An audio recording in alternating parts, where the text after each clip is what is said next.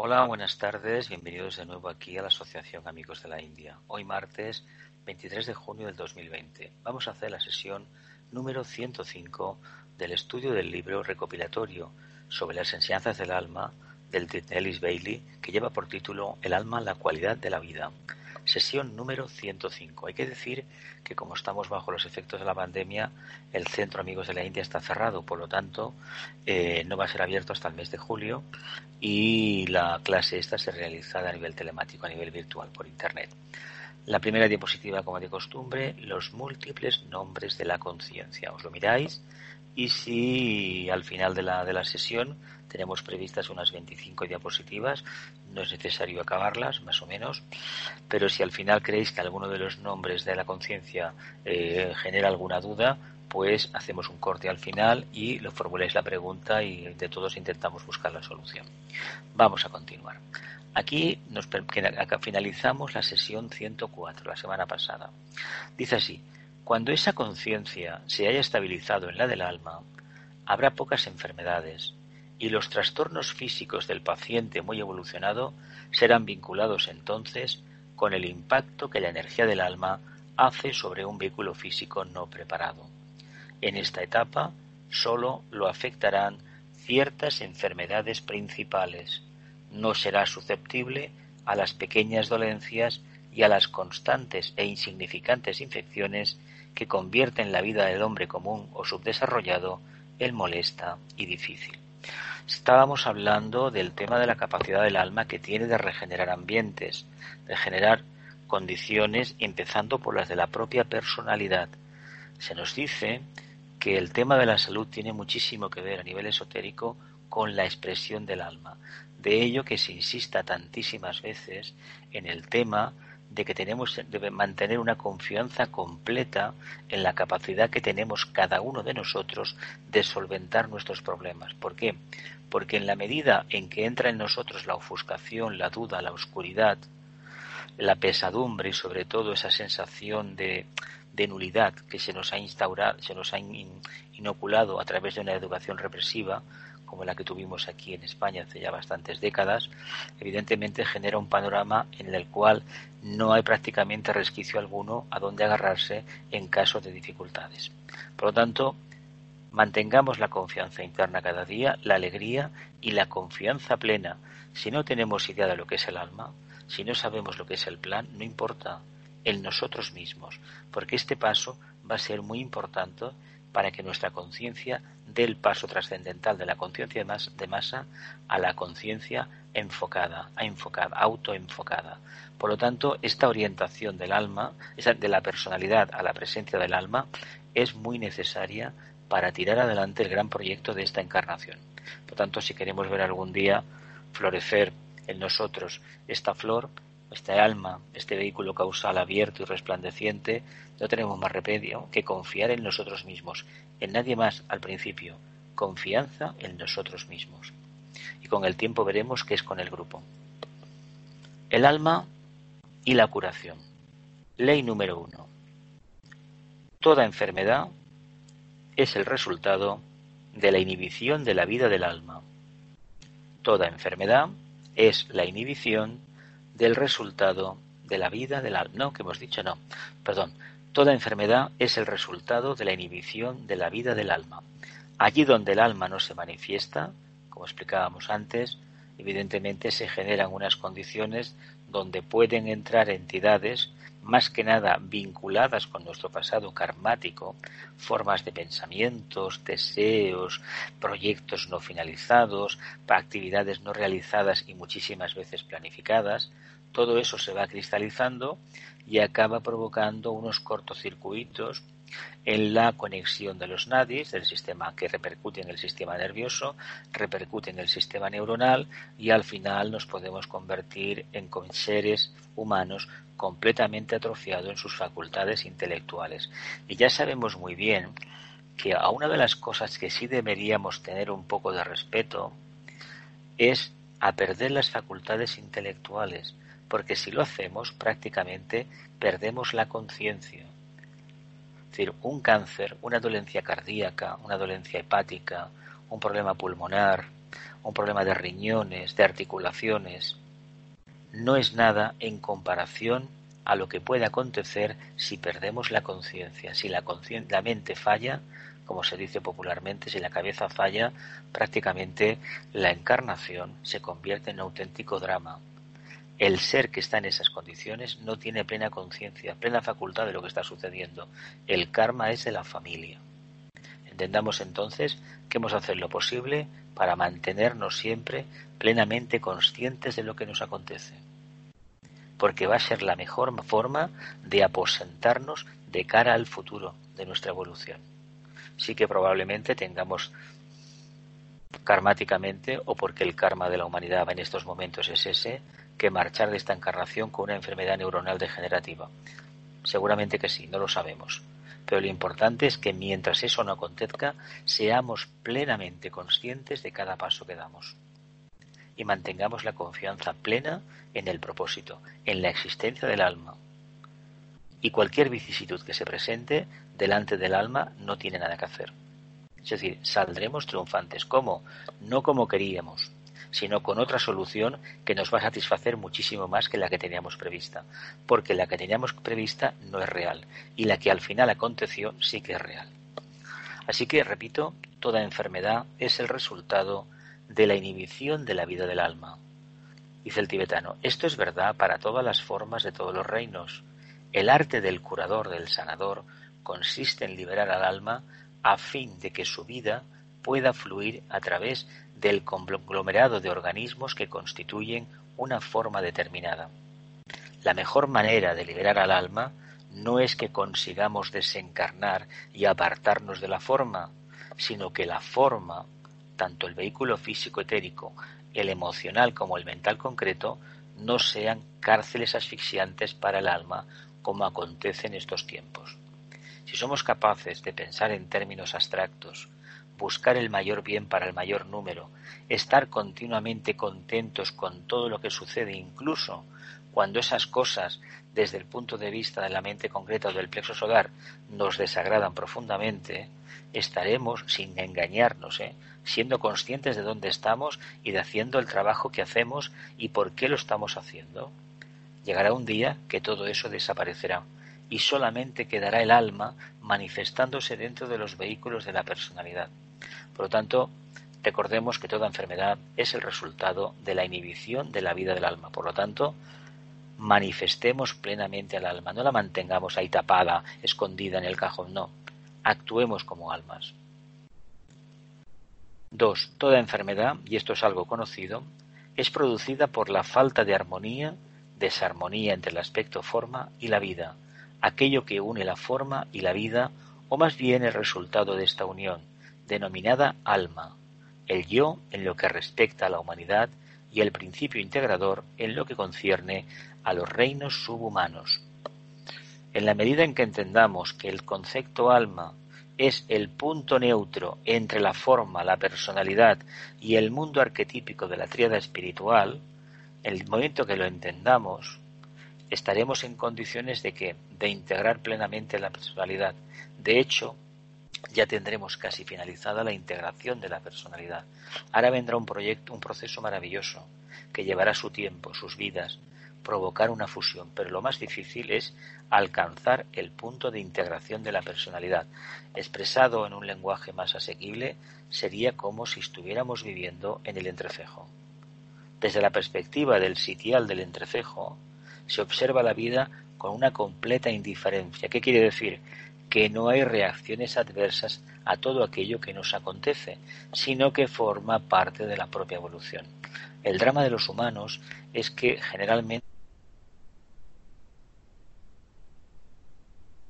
y creemos que estas preguntas banales que nos hacemos, si avanzamos o no avanzamos, son preguntas que en el fondo están sugeridas por el alma o creemos que nos van a acercar al alma. Hay que decir que eso no va por ahí. Lo que se pide por parte de la jerarquía de las ramas es que nos hagamos otra pregunta. ¿Cómo puedo ser más eficaz? ¿Cómo puedo ser más útil?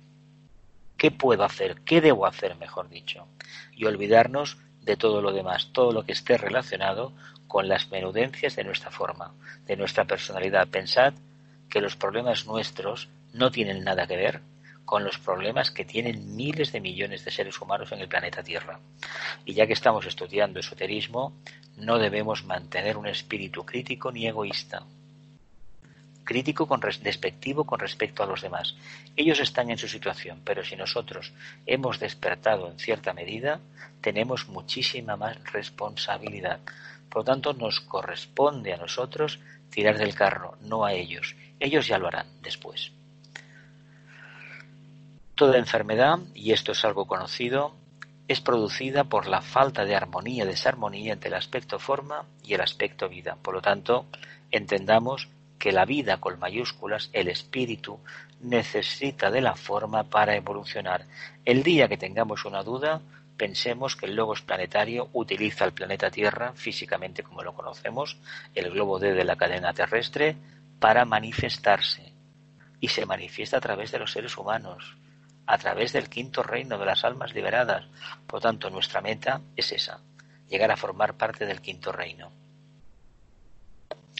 Dice, las enfermedades aparecen donde hay alineamiento entre estos diversos factores, perdón, donde no hay alineamiento entre estos diversos factores, el alma y la forma, la vida y su expresión, las realidades subjetivas y objetivas. En consecuencia, espíritu y materia no están libremente relacionados entre sí. Esto es un modo de interpretar la primera ley. Nosotros, en la enseñanza esotérica, hay un capítulo dedicado nada más que a la ciencia de la antacarana, a la ciencia de la construcción del puente arcoíris entre la unidad mental aislada y lo que es el reino del alma, la parte de la mente abstracta y la mente concreta. Bien, si tenemos que realizar ese trabajo para poder realmente manifestarnos como almas en el plano físico y poder tomar el trono que está en la cima de la cabeza y controlar la personalidad como almas desde el entrecejo, debemos tener en cuenta que nuestro trabajo consiste en olvidarnos de la personalidad, no hacer que ésta degenere y quede mal, mal, desarreglada, no todo lo contrario, sino potenciar el aspecto egoico, el del yo superior, el de la mente abstracta, y así, poco a poco, las dificultades que en el día a día mantenemos, poco a poco se irán desvaneciendo. Y esto es tan sencillo de comprobarlo como intentar un día ponerlo en práctica. Y un segundo día y un tercer día, y al final nos daremos cuenta de que todo lo que nos acontece en el diario vivir forma parte del proceso de manifestación del alma, sea la dificultad que tengamos o la limitación que padezcamos momentáneamente en nuestro ambiente familiar, karmático, etcétera, etcétera. La pandemia que en estos momentos azota al mundo, que en este país parece que aparentemente se ha marchado, es ni más ni menos la incapacidad que tenemos de pensar en términos abstractos. Hemos perdido de vista el horizonte arquetípico que representa el alma, nos hemos abocado totalmente de forma ciega y banal al mundo de la materia, de la forma. Por lo tanto, ha venido una pandemia, un virus, que ha generado un problema de qué? Un problema de pulmonar gravísimo. Cuando respiramos, que inhalamos aire, ¿verdad? ¿Y el aire qué es? ¿No será el prana? ¿No será que tenemos dificultades de captación del prana? No olvidemos que todo lo que nos rodea está compuesto por prana. Por lo tanto, si los, pulmones que tienen la, la, función de absorberlo, sintetizar el oxígeno y transmitírselo a las células mediante la corriente sanguínea, no pueden realizar ese trabajo, es que nosotros nos hemos materializado demasiado. Hemos dado la espalda a lo más abstracto, a lo más sublime. En consecuencia, a espíritu y materia no están libremente relacionados entre sí. Hay que hacer lo posible, lo posible, para tener en mente cada día la idea de que sí somos espíritus, sí, por supuesto, somos mónadas. Tenemos un punto neutro de conciencia llamado alma y tenemos unos vehículos de manifestación. No lo perdamos de vista esto, porque vamos a ver muy bien lo que va a significar después vivir en el alma. No hagamos como mucha gente hace, que se quiere, quiere rehuir la responsabilidad y el trabajo y afirmar cada día categóricamente que son almas y almas. Lo pueden repetir muchas veces si quieren, pero mientras no sean conscientes plenamente de lo que realizan como personalidades y no dejen de perder de vista la visión del contacto superior, no estarán haciendo su trabajo. Dicho en lenguaje popular, hay que tener los pies en tierra. Tercero, cuando el pensamiento humano invierta las ideas comunes respecto a las enfermedades y las acepte como un hecho natural, el hombre comenzará a aplicar la ley de la liberación o de liberación, correctos pensamientos que conducirán a la no resistencia.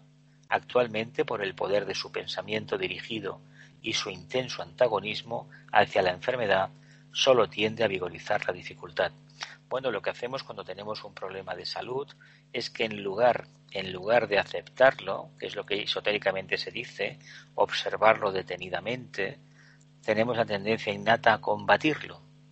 Claro, si dentro de mí ha surgido algo que se ha salido del código general, del programa informático general del ADN, y empieza a desarrollarse una neoplasia de estas, un cáncer, vaya, eh, empieza una, a actuar de una manera diferente, tengamos en cuenta que en el fondo eso equivale a un pensamiento negativo que va corroyendo que la comunicación con el aspecto superior de conciencia, con el alma, cada vez que tenemos pensamientos negativos, es decir, de fortalecimiento de la personalidad, a expensas de los demás o del contacto con el alma, estamos generando unos gérmenes dentro nuestro que acabarán precipitando una crisis muy grave, de salud, por supuesto.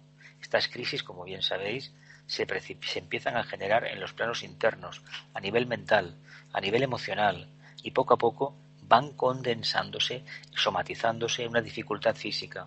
Pero estas dificultades, nuestro mundo emocional hay que entender que está abocado plenamente al mundo del deseo.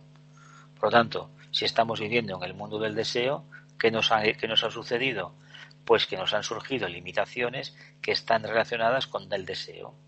Problemas, todo lo que es la zona del vientre, toda esta zona del hígado, del páncreas, estómago, todo este, hay un chakra regulador, ¿verdad? Ahí tenemos el plexo solar.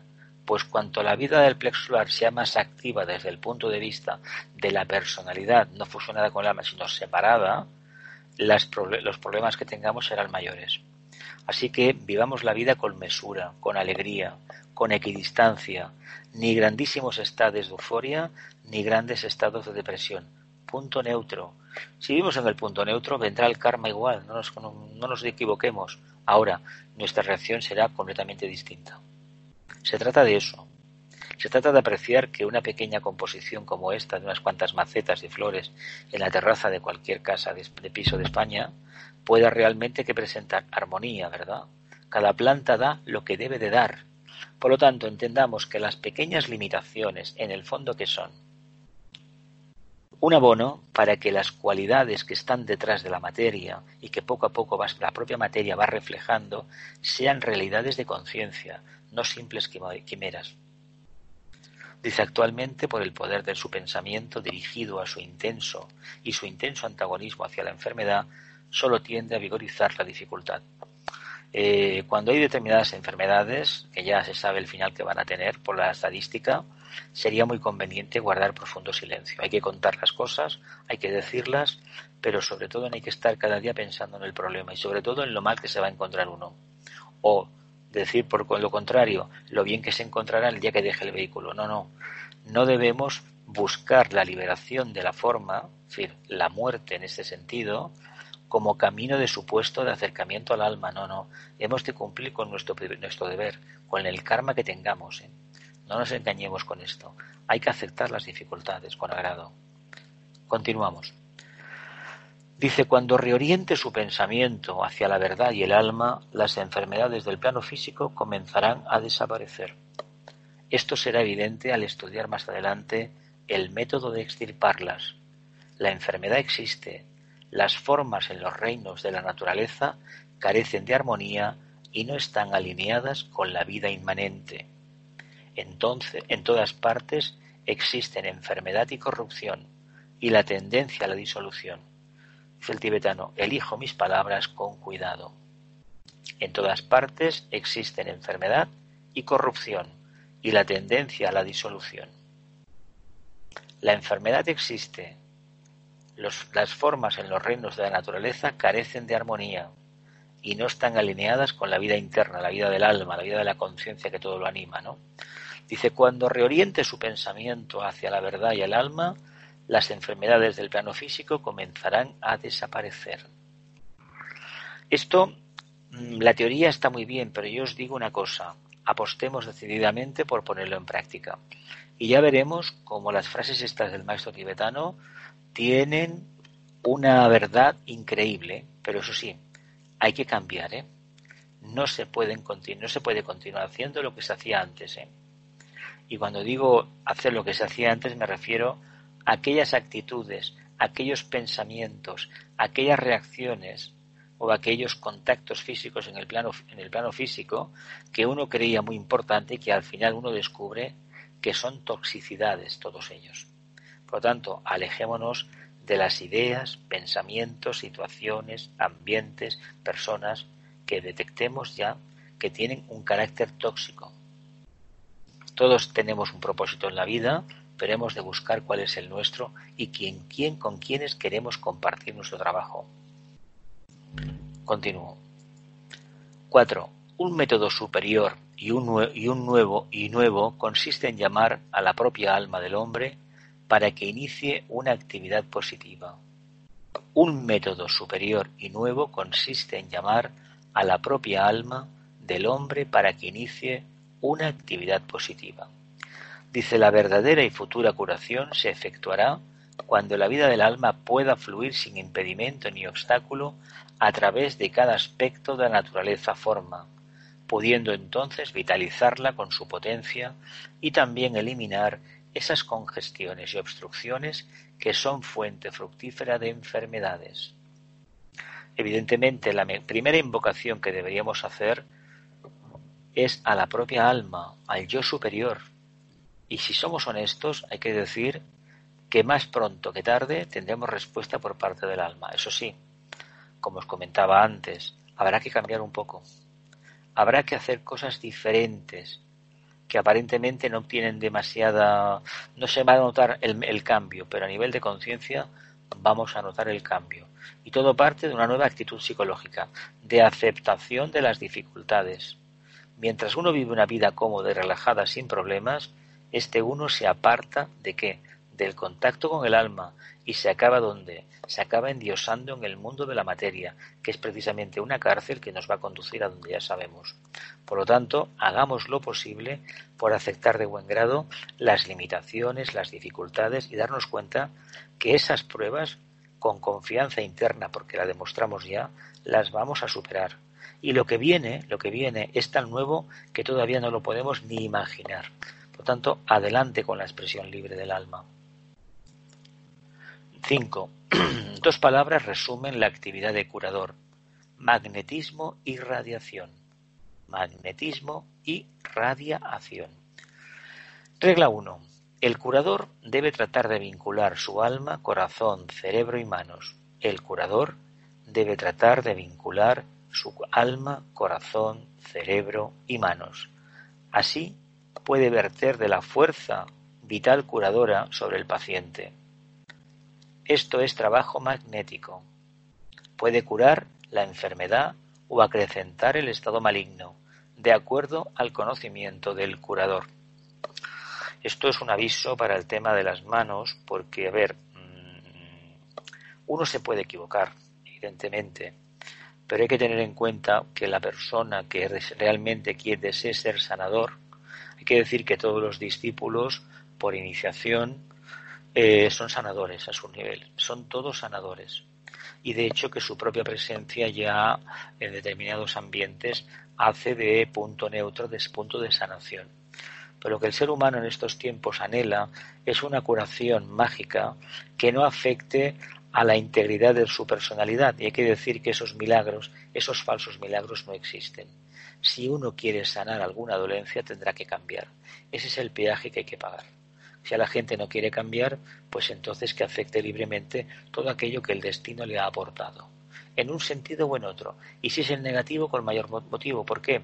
Porque va a ver que las dificultades, cuando se, se cambian en oportunidades, uno ve el, gran, el gran foco de luz que atesoraban, un auténtico tesoro de iluminación. Y eso son las dificultades. Si todo va muy bien, muy fácil, no iremos a ninguna parte, no tendremos más luz ni sabemos bien qué es, la luz. Dice, el curador debe tratar de vincular su alma, corazón, cerebro y manos. Así puede verter la fuerza vital, el prana, sobre el paciente. Esto es trabajo magnético. Puede curar la enfermedad o acrecentar el estado maligno de acuerdo al conocimiento del curador. Bueno, apostemos siempre por hacer el bien. ¿eh? Continúo. El curador debe tratar de vincular su alma, cerebro, corazón y emanación áurica. Así puede nutrir la vida del alma del paciente. Esto es trabajo de irradiación. ¿Qué diferencia hay entre otro? Pues básicamente que era, el anterior caso era alma, cerebro y manos, ¿verdad? Eso es radiación magnética, lo que sería el trabajo magnético. Y aquí se trata de un trabajo de irradiación. Y quitamos las manos y ponemos el cerebro. Tratar de vincular alma, cerebro y corazón. Ponemos cerebro y corazón. En sustitución de las manos. ¿Qué tenemos entonces? Pues un trabajo diferente. Ya no ponemos las manos. Solamente nuestra presencia hace el trabajo. Hay que entender que hay otra fase que tiene que es prácticamente es casi la misma, que es una curación a distancia con un pensamiento sostenido. Y eso es para aquellos que realmente tienen un trabajo hecho muy, muy grande. Dice, este es trabajo de irradiación. Las manos no son necesarias. El amor despliega su poder. El alma del paciente, a través de la respuesta de su aura, responde a la irradiación del aura del curador inundada por la energía del alma. De hecho, la, curación, me imagino que esto lo hemos hablado muchas veces en rayos, por ejemplo, o en Agni Yoga, o en los misterios del yoga es de alma a alma. ¿eh? Hay que focalizarse por parte del curador en el alma, del, del sanador curador, invocar al alma del paciente y sin el permiso del alma no se puede hacer ninguna sanación. Y también tener en cuenta que eh, se puede sanar, pero hay que tener en cuenta una cosa. Eh, si hay un karma pendiente que cumplir, se va a cumplir. Sí que si es una enfermedad, tal vez lo que era la dolencia, es la sensación de angustia que provoca el dolor, eso desaparezca, pero la enfermedad seguirá su curso. No olvidemos que el karma, karma no es nuestro, ¿eh? no tenemos potestad precisamente para, para erradicarlo. ¿eh? Ahora, tenemos la obligación de poner comprensión, luz y amor donde no hay, eso sí que es obligación nuestra. El amor despliega su poder, el alma del paciente, a través de la respuesta de su aura, responde a la irradiación del aura del curador inundado por la, inundada por la energía del alma. Continuó. 6. Las condiciones indeseables se las considera como resultado de la falta de contacto y control por el alma. Al paciente, si puedo dominarlo, denominarlo así, se le enseña a apartar sus ojos y consecuentemente su atención de sí mismo, de sus sufrimientos, complejos, ideas fijas y pensamientos indeseables, y a enfocarlos en el alma, la divina realidad dentro de la forma y en la conciencia crística. Es lo que hemos comentado antes, el mejor método de autocuración es este. ¿Por qué, por ejemplo, en la literatura, el cine, por ejemplo, hemos visto películas en que la gente está desesperada y acude, por ejemplo, a lo mejor a un confesor, acude a un gurú, acude a una iglesia o a cualquier, cualquier religión del mundo, a un templo, y la respuesta le dicen siempre es la misma. Siempre, siempre, siempre. Es, es curioso esto, es, es paradigmático. Olvídate de ti mismo, confía en Dios, ama más, comprende el plan, comprende el propósito. ¿Qué se te está diciendo? Aparta los ojos de tus pequeñas miserias, porque esas pequeñas miserias te están generando un espejismo y te crees que lo que te está aconteciendo a ti es único, no le pasa a nadie más. No, todo el mundo tiene problemas. Y si supiéramos los problemas que tienen los demás, nunca, nunca, nunca nos autocriticaríamos ni nos autodespreciaríamos. ¿Por qué lo digo? Porque perdemos mucho tiempo comparándonos con los demás. Cuando tenemos un problema, estos no tienen esto yo lo tengo, ¿por qué lo tengo? Bueno, yo tengo que aprender algo. Y lo que tengan ellos, que no sé lo que es, porque la apariencia no es la realidad ni mucho menos, ya se lo ventilarán ellos. El problema es que yo me ventile mi problema, que es aceptarme como alma dentro de la forma. Por lo tanto, si me acepto como un alma que evoluciona dentro de una forma que tiene bastante de involutivo, por no decir todo, debo aceptar que lo que se acontece en el día a día forma parte de esta experiencia. A mí me corresponde no reaccionar en contra y, por ejemplo, tener un severo control, estricto control sobre los vehículos de la personalidad. Ahora bien, mientras me desenvuelva solamente a nivel emocional, a nivel de plexo solar, poco control voy a ejercer sobre la personalidad, prácticamente ninguno. Y acercamiento al alma no deja de ser una ilusión como tantas otras que tenemos. Continúo.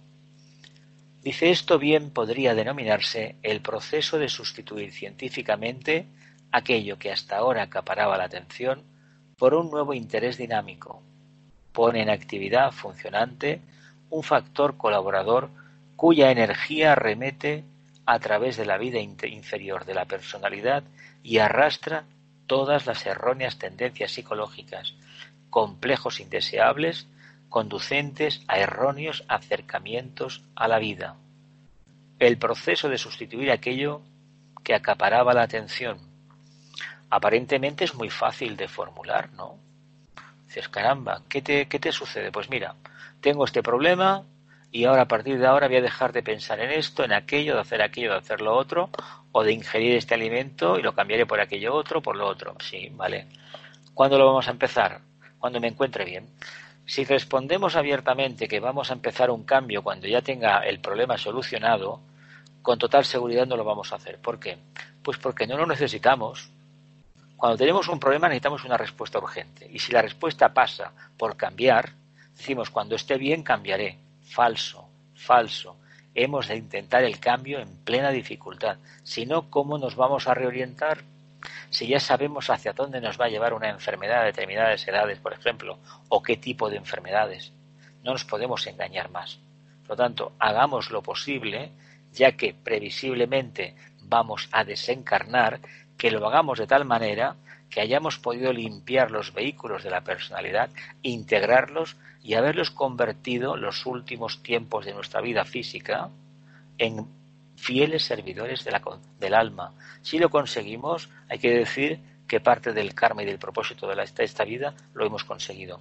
Por eso, por eso, nos de preguntar también, ¿por qué muchos, muchos gente que se interesa en este tema llega un momento que le acontece una enfermedad rápida, que dura muy pocas horas, o días, o muy pocos meses? Preguntémonos por qué compañeros de sendero, compañeras, han tenido ictus, ataques del corazón, han tenido mm, problemas neuronales fuertes y en pocos meses, adiós. Bien, ellos quisieron vivir la vida del alma, como todos, pero han hecho lo posible para que para estar activos hasta el último momento. Y algunos lo han conseguido, otros, pues bueno, perdieron un poco de conciencia y luego muy poco tiempo después se fueron. Hay que decir que tal vez las personas que quedan tantísimo tiempo postradas en una cama, que pueden respirar por sí mismas, que las alimentan, pero prácticamente necesitan de la ayuda para todo, prácticamente para todo, igual igual es un karma de los que están a su lado. ¿eh? Un karma de los que están a su lado. Tanto eso deberíamos de considerarlo también. ¿eh? Y hacer lo posible en nuestra vida por cambiar, cambiar la forma en que la enfocamos en el día a día. Tiro adelante Adelante con la siguiente. Dice esto eventualmente regenera la vida mental o de pensamiento, de manera que el hombre llega a ser condicionado por el recto pensar, bajo el impulso o la iluminación del alma. Esto conduce, produce, perdón, el factor dinámico expulsor de un nuevo afecto. Las antiguas ideas fijas, depresiones y miserias, los viejos deseos obstaculizantes todo desaparece y el hombre queda libre como alma y amo de sus procesos vitales. Bueno, esta es la meta. Aquí hemos de llegar. Por eso este nenúfar tan, tan bonito que indica que está nuestro mundo emocional, ¿no? Claro que está ahí, pero está como domesticado. Si está domesticado, el alma tarde o temprano se va a manifestar. ¿Y cómo lo hemos conseguido? Pues utilizando las potencias para buscar lo más refinado, lo más sublime, lo más profundo, lo más elevado, olvidándonos de las mezquindades de la vida diaria, sino esas ideas fijas que teníamos, que hasta ese momento habían construido pues el imperio de nuestra personalidad, en lugar de que esa personalidad decrete la autodestrucción, pero de forma controlada, de forma real, no ficticia, pues hagamos lo posible, esforcémonos en el día a día, no hagamos planes a largo plazo, empecemos por hoy. Empecemos por empezar a, manifestar esta misma tarde, ahora mismo, el alma. Y ya veremos, dejaremos de lado todo eso, porque sabéis que no pueden coincidir, ni mucho menos en la conciencia, las ideas acuarianas del grupo y la manifestación del alma grupal con las ideas físicas dogmáticas del, del área de Piscis. Y si coinciden, generan problemas que se somatizan en enfermedades. Apostemos por lo nuevo, y mantengamos la plena tranquilidad ante la inseguridad mental concreta que nos va a generar. Las cosas saldrán bien, saldrán bien para el alma, no para la personalidad. Ya sabemos que la personalidad es un medio para que se manifieste el alma. ¿Continuamos? 7. En el segundo caso, toda la energía proviene del alma, pero en el primero, toda la energía es simplemente vida, actuando con determinada orientación. Toda la energía proviene del alma. Bueno, el alma es la fuente emanante de la energía que en la personalidad se moviliza generando fuerzas, ¿no? ¿Veis esta flor, esta rosa? ¿En dónde está? El contraste verde y el color de la flor, pues bien, ese contraste verde de la materia, del reino vegetal, representaría que la personalidad. ¿Y qué representa la flor? Pues la entidad que dentro de la materia está manifestando que su grado de evolución. Por lo tanto, apostemos a convertirnos en esta flor, en esta, esta capacidad irradiatoria que como almas, a través del vehículo causal, todos, todos tenemos. ¿Continúo? Respecto a la parte que desempeña el amor en el proceso de curación, diré que amor es la expresión de la vida de Dios mismo. Amor es la expresión de la vida de Dios mismo. Amor es la fuerza coherente que renueva todas las cosas. La fuerza coherente que renueva todas las cosas. Eh, ¿Qué decían los evangelios? ¿No hablaban algo parecido sobre el amor? ¿Os acordáis de eso, no? Quisiera que reflexione, dice el tibetano, sobre esta fase, frase. Y amor es todo lo que es. Y amor es todo lo que es. Claro, estamos en un sistema solar que el logo solar está tratando de trabajar el segundo rayo, que le acabará al final de su ciclo de evolución, final de su mambántara, ¿no? Bien. Y toda la energía que subyace es amor. Toda la energía es integración. Sabemos por los estudios esotéricos que la materia está regida por la ley de economía, pero que la capacidad de la ley de integración es increíble, hace que los átomos, las partículas, las moléculas estén cohesionadas en diferentes formas. Si no fuera por la ley de integración, el propósito, que es el primer aspecto, el aspecto de la, de la ley de síntesis, no se podría manifestar. Si no fuera por la ley de integración, la materia no existiría como la conocemos. Serían partículas, átomos, entidades ínfimas. No podrían cumplir el propósito. Es el amor, la ley de integración del cósmica, la que posibilita que la materia esté concentrada. Por tanto, la materia que responde a ese propósito, a esa voluntad a través de la integración. Lo vemos tanto el amor, el aspecto alma, es el gran agente redentor para la raza humana. Dice, la principal característica que establece la diferencia entre la energía del alma y la fuerza de la personalidad, tal como se aplica en la curación, reside en la zona donde se aplique y exprese el amor. La principal característica que establece la diferencia entre la energía del alma y la fuerza de la personalidad, tal como se aplica en la curación, reside en la zona donde se aplique y exprese el amor.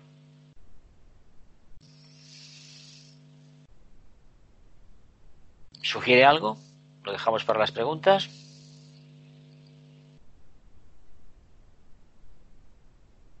Continuamos.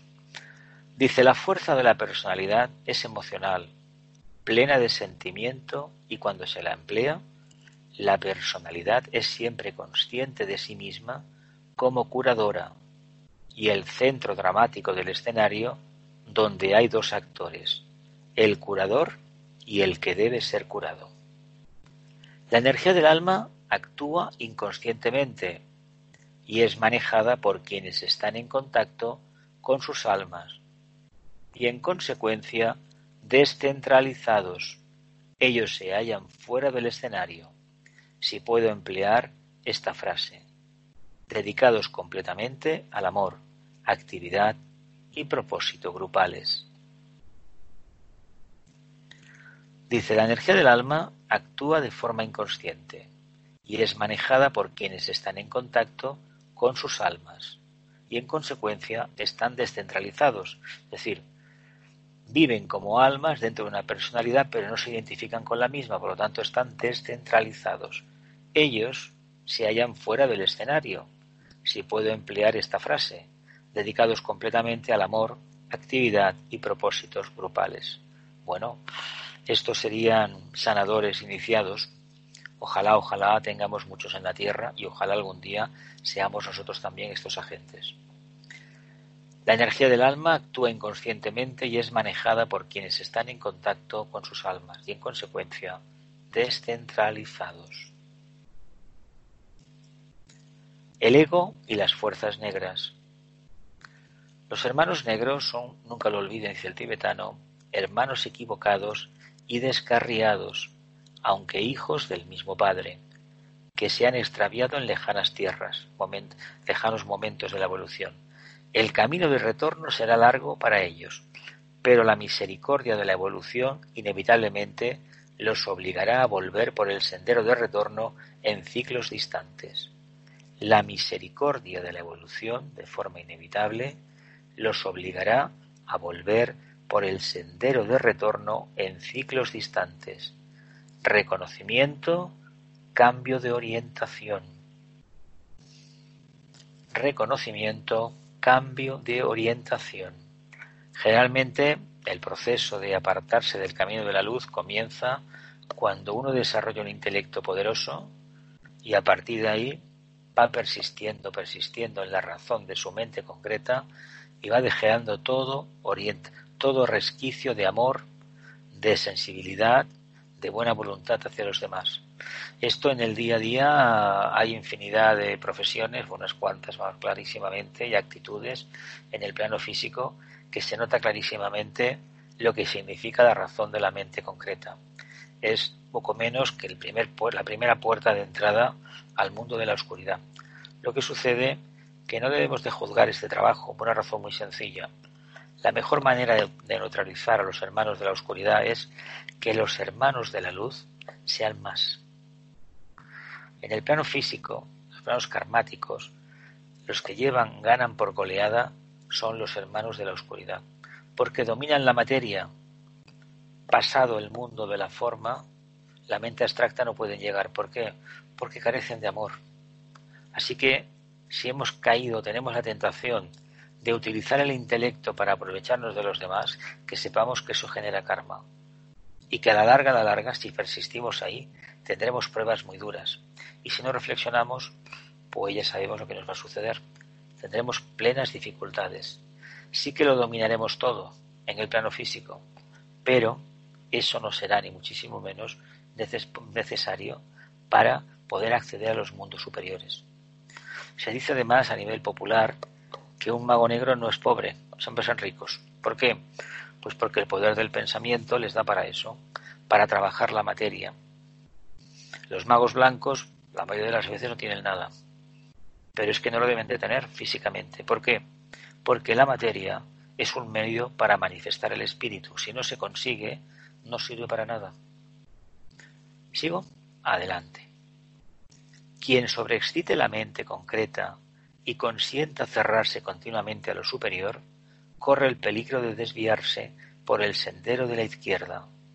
Muchos son los que se desvían así, pero vuelven sobre sus pasos y evitan cometer los errores en el futuro, así como el niño que se quema una vez evita acercarse al fuego.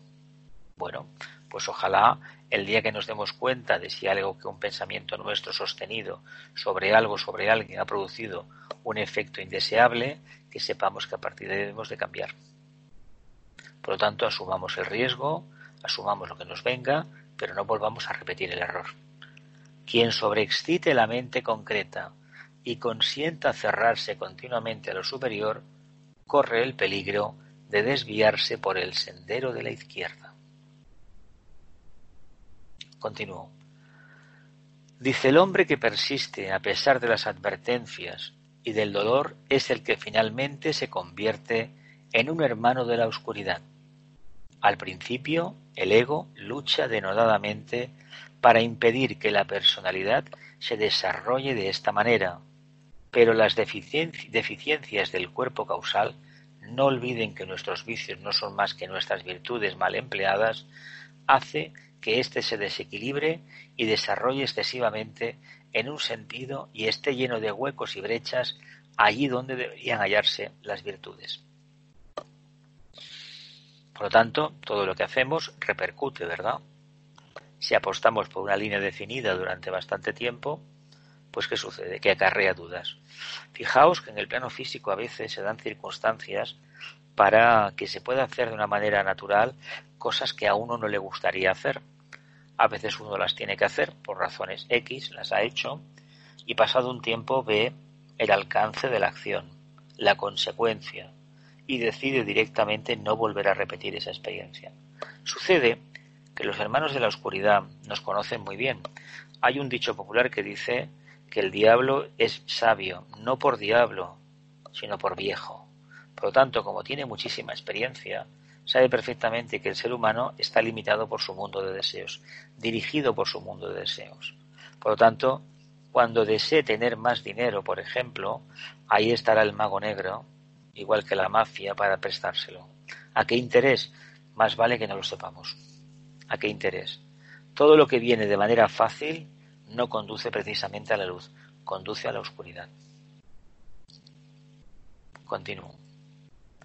El hermano negro no se siente unido a su especie, no se identifica con el resto de los humanos. Solo ve personas que han de ser explotadas por sus propios fines, para sus propios fines. Bueno, los grandes capitalistas del siglo XIX y del siglo XX en todo el mundo, y todavía lo siguen haciendo francamente, han dado demasiadas notas demasiados ejemplos de en qué línea de, evolución están. ¿eh? Yo no digo nada más. Sí, ya, veis, ya me habréis dicho, escuchado alguna vez, más de una vez, señalando que algunos personajes públicos de nuestro país o de otros no están precisamente en el sendero de la luz, están en otro sendero. Pero eso es algo que está ahí. ¿Por qué no se tiene en cuenta esto? Pues porque la gente quiere tener tanto como ellos. Los critican, pero en el fondo quieren ser millonarios, multimillonarios como ellos para poder hacer aquello que quieren, teniendo en cuenta que así como el mago negro se conoce a la perfección, ese es el requisito principal como para el mago blanco, las personas que critican en general y que no tienen autoconciencia no se conocen perfectamente. Por lo tanto, no soportarían esas energías para nada. Dice esta es en pequeña escala la marca de aquellos que a sabiendas o no son sus instrumentos, no respetan a persona alguna Consideran a todos los hombres como presa legítima, emplean a cualquiera para llevar adelante sus propósitos y por todos los medios a su alcance, correctos o incorrectos, procuran destruir toda oposición y adquirir cuanto desean para su yo personal. Bueno, en el siglo XX, porque es el que mantenemos más referencias en este momento, han habido ejemplos para dar y vender pero también que decir que en el 19, en el 18, en el 17, prácticamente toda la historia de la humanidad es la lucha entre unos cuantos que estaban en la luz y una grandísima mayoría que estaba precisamente en la parte oscura. A ver, esto es natural. De hecho, en los grandes imperios se dio la circunstancia de que empezaron siendo construidos por entidades, por seres o conciencias que no eran muy definidas y que fueron potenciadas por otras que habían apostado por el tema de la separatividad hasta que aparece uno que por razones X intenta insuflar un aire nuevo y regenerador y regenerador y acaba que precipitando la caída de ese imperio. Bueno, pues muy bien. Los imperios, como todas las actividades, tienen un momento álgido y automáticamente empiezan el declive, porque es ley de evolución, es ley de péndulo. No se puede hacer otra cosa más que no vale la pena mantener un muerto más allá de un determinado tiempo. Cuando digo muerto digo forma caduca, ¿Verdad que no nos gustaría que nos congelaran y nos exhibieran en una vitrina por allí en unos grandes almacenes? Me hace una idea aberrante, ¿verdad? pues toda institución, todo organismo, o como se denomine, que está ya periclitado, que tiene arte esclerótico, debe ser destruido. ¿Cómo se destruirá? No pensando más en él. Por lo tanto, entendamos que la parte oscura trabaja en tanto y en cuanto nosotros alimentamos la personalidad en sentido negativo.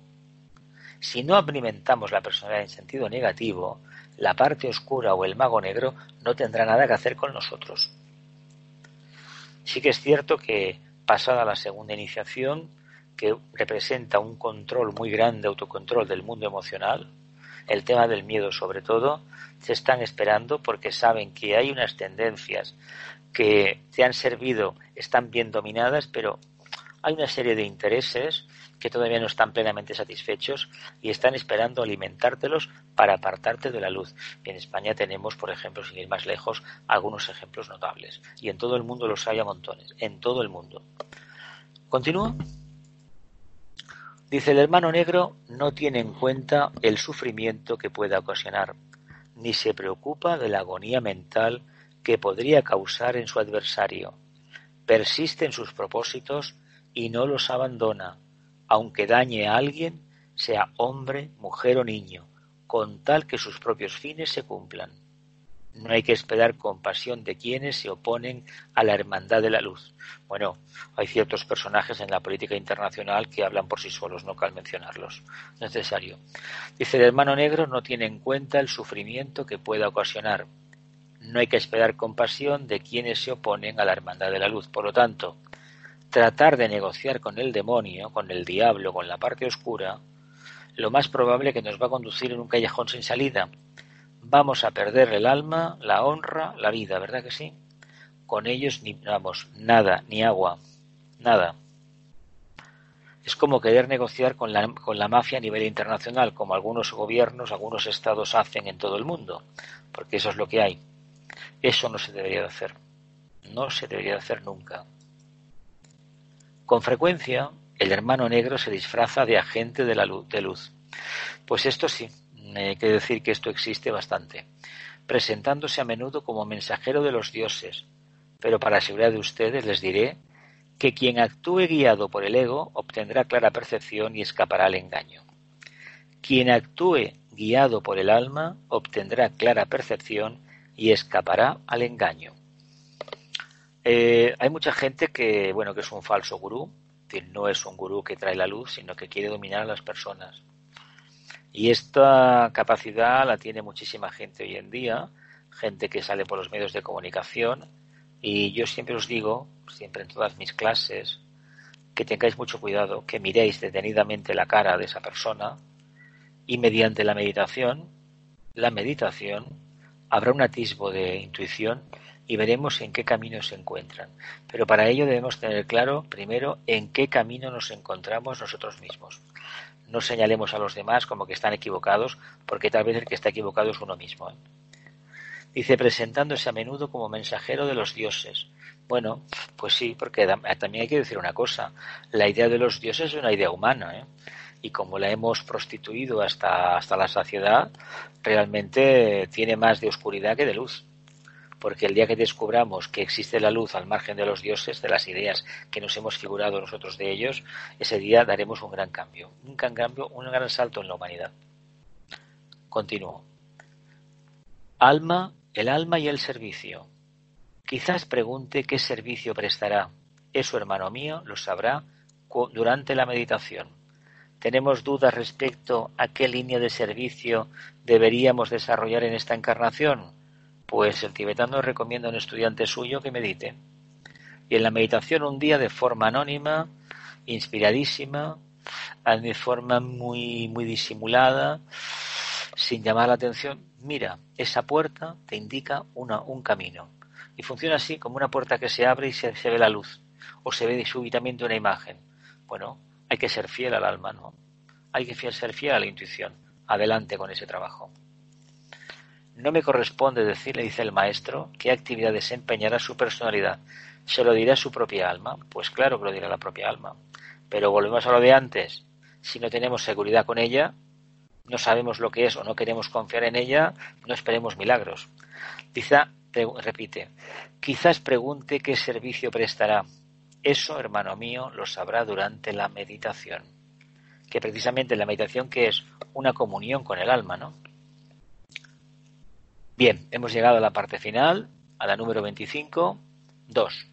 Muchos se preocupan demasiado de lo que tratan de hacer, de su propio desarrollo, de su capacidad para ayudar o no, manejando al mismo tiempo y en forma inadecuada el problema del propio desapercibimiento y la total dedicación al semejante. Les resulta más importante preguntarse ¿qué estoy aprendiendo? Y estará, más, estará satisfecho el maestro conmigo, en lugar de qué puedo hacer. Cuando al servir laboriosamente al género humano, se olviden de sí mismos y de mí, de su maestro, entonces estaré satisfecho con ustedes. Esto se lo decía las cartas a los discípulos del Discipulado de la Nueva Era número uno y dos, de aquel famoso grupo que trabajó, entre ellos estaba la Liz Bailey, Roberto Sajoli, el, el, este, el Foster Bailey, el Francisco Brualla y bueno, muchos más, y que es un experimento de trabajo grupal que fracasó, pero que todos eran discípulos de sus maestros. Y le pregunta, ¿Cómo estaré yo contento? Pues en la medida en que usted esté trabajando las relaciones humanas desde la perspectiva del alma, esté trabajando la conciencia grupal y no esté preguntándose cada día qué puedo hacer yo por usted, sino qué puede hacer usted por el grupo. Bien, hemos llegado al final. Hacemos un silencio y luego si queréis algunas preguntas fuera de grabación. Que la luz, el amor, y el poder restablezcan el plan en la tierra. Que así sea y cumplamos con nuestra parte.